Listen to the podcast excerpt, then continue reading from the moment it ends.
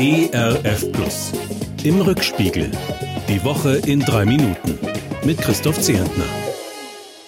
Na, das ist ja vielleicht eine Woche. Eine Beerdigungsfeier wird zum größten Fernsehereignis der Weltgeschichte. Mehr als vier Milliarden Menschen erleben den letzten Weg von Königin Elisabeth II. live mit. Die Meinungen über das Spektakel gehen auseinander. Ein bunter Popanz, der nicht mehr in die Zeit passe, sei das, beschweren sich manche, mit Typen, die auch in jedem Harry Potter Film auftreten könnten. Viele andere aber sind tief gerührt, bewegt, beeindruckt von der einzigartigen Zeremonie mit den würdevollen Bildern und Inszenierungen, den Dudelsackklängen und vor allem dem Abschiedsgottesdienst. Evangelisation weltweit, Evangelium pur, jubelt Evangelist Jürgen Mette via Facebook. Ihn bewegt in diesem Gottesdienst besonders der Choral Der Herr, mein Hirte, führet mich. Der Erzbischof von Canterbury betonte in seiner Predigt, Queen Elizabeth sei ein Mensch gewesen, der Jesus folgte, und von ihr sei gerade auch in schweren Zeiten Hoffnung ausgegangen.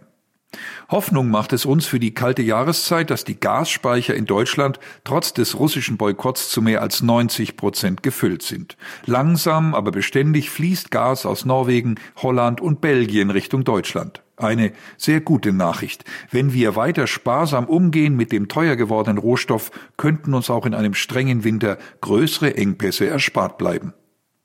Auch die Nachrichten vom Krieg in der Ukraine lösen erste Hoffnungsschimmer aus. Die ukrainischen Truppen gewinnen weiter Boden zurück. Russlands Präsident Putin wirkt verzweifelt, wenn er Hunderttausende von jungen Männern als zusätzliche Soldaten in den Krieg werfen will, mit einer lächerlichen Scheinabstimmung den ukrainischen Osten als Teil Russlands erklären will und sich sogar erdreistet, mit Atomwaffen zu drohen. In Russland selbst melden sich immer mehr Stimmen zu Wort, die den Angriffskrieg kritisieren. Mutige Menschen demonstrieren auf der Straße dagegen, nehmen Schläge und Haft in Kauf. Auch das beliebte Popsternchen Alla Pugatschowa schaltet sich ein. Unsere Jungs sterben für illusorische Ziele, kritisiert die Künstlerin. Ob sie damit die von den Putin-Medien beeinflussten Russinnen und Russen wird erreichen können? Oder ob die erstaunlich markigen Worte des Bundeskanzlers Wirkung zeigen? Bei der Vollversammlung der Vereinten Nationen in New York nimmt der sonst so zurückhaltende Olaf Scholz kein Blatt vor den Mund. Blanken Imperialismus wirft er dem russischen Präsidenten Putin vor, also eine rücksichtslose Machtpolitik, die ein anderes Volk besiegen, unterdrücken, dem eigenen Land einverleiben will. Scholz weiter, Dadurch zerstöre Putin nicht nur die Ukraine, sondern ruiniere auch sein eigenes Land. Ein Wochenende mit guten, klärenden Gesprächen und mit einigen Hoffnungsschimmern.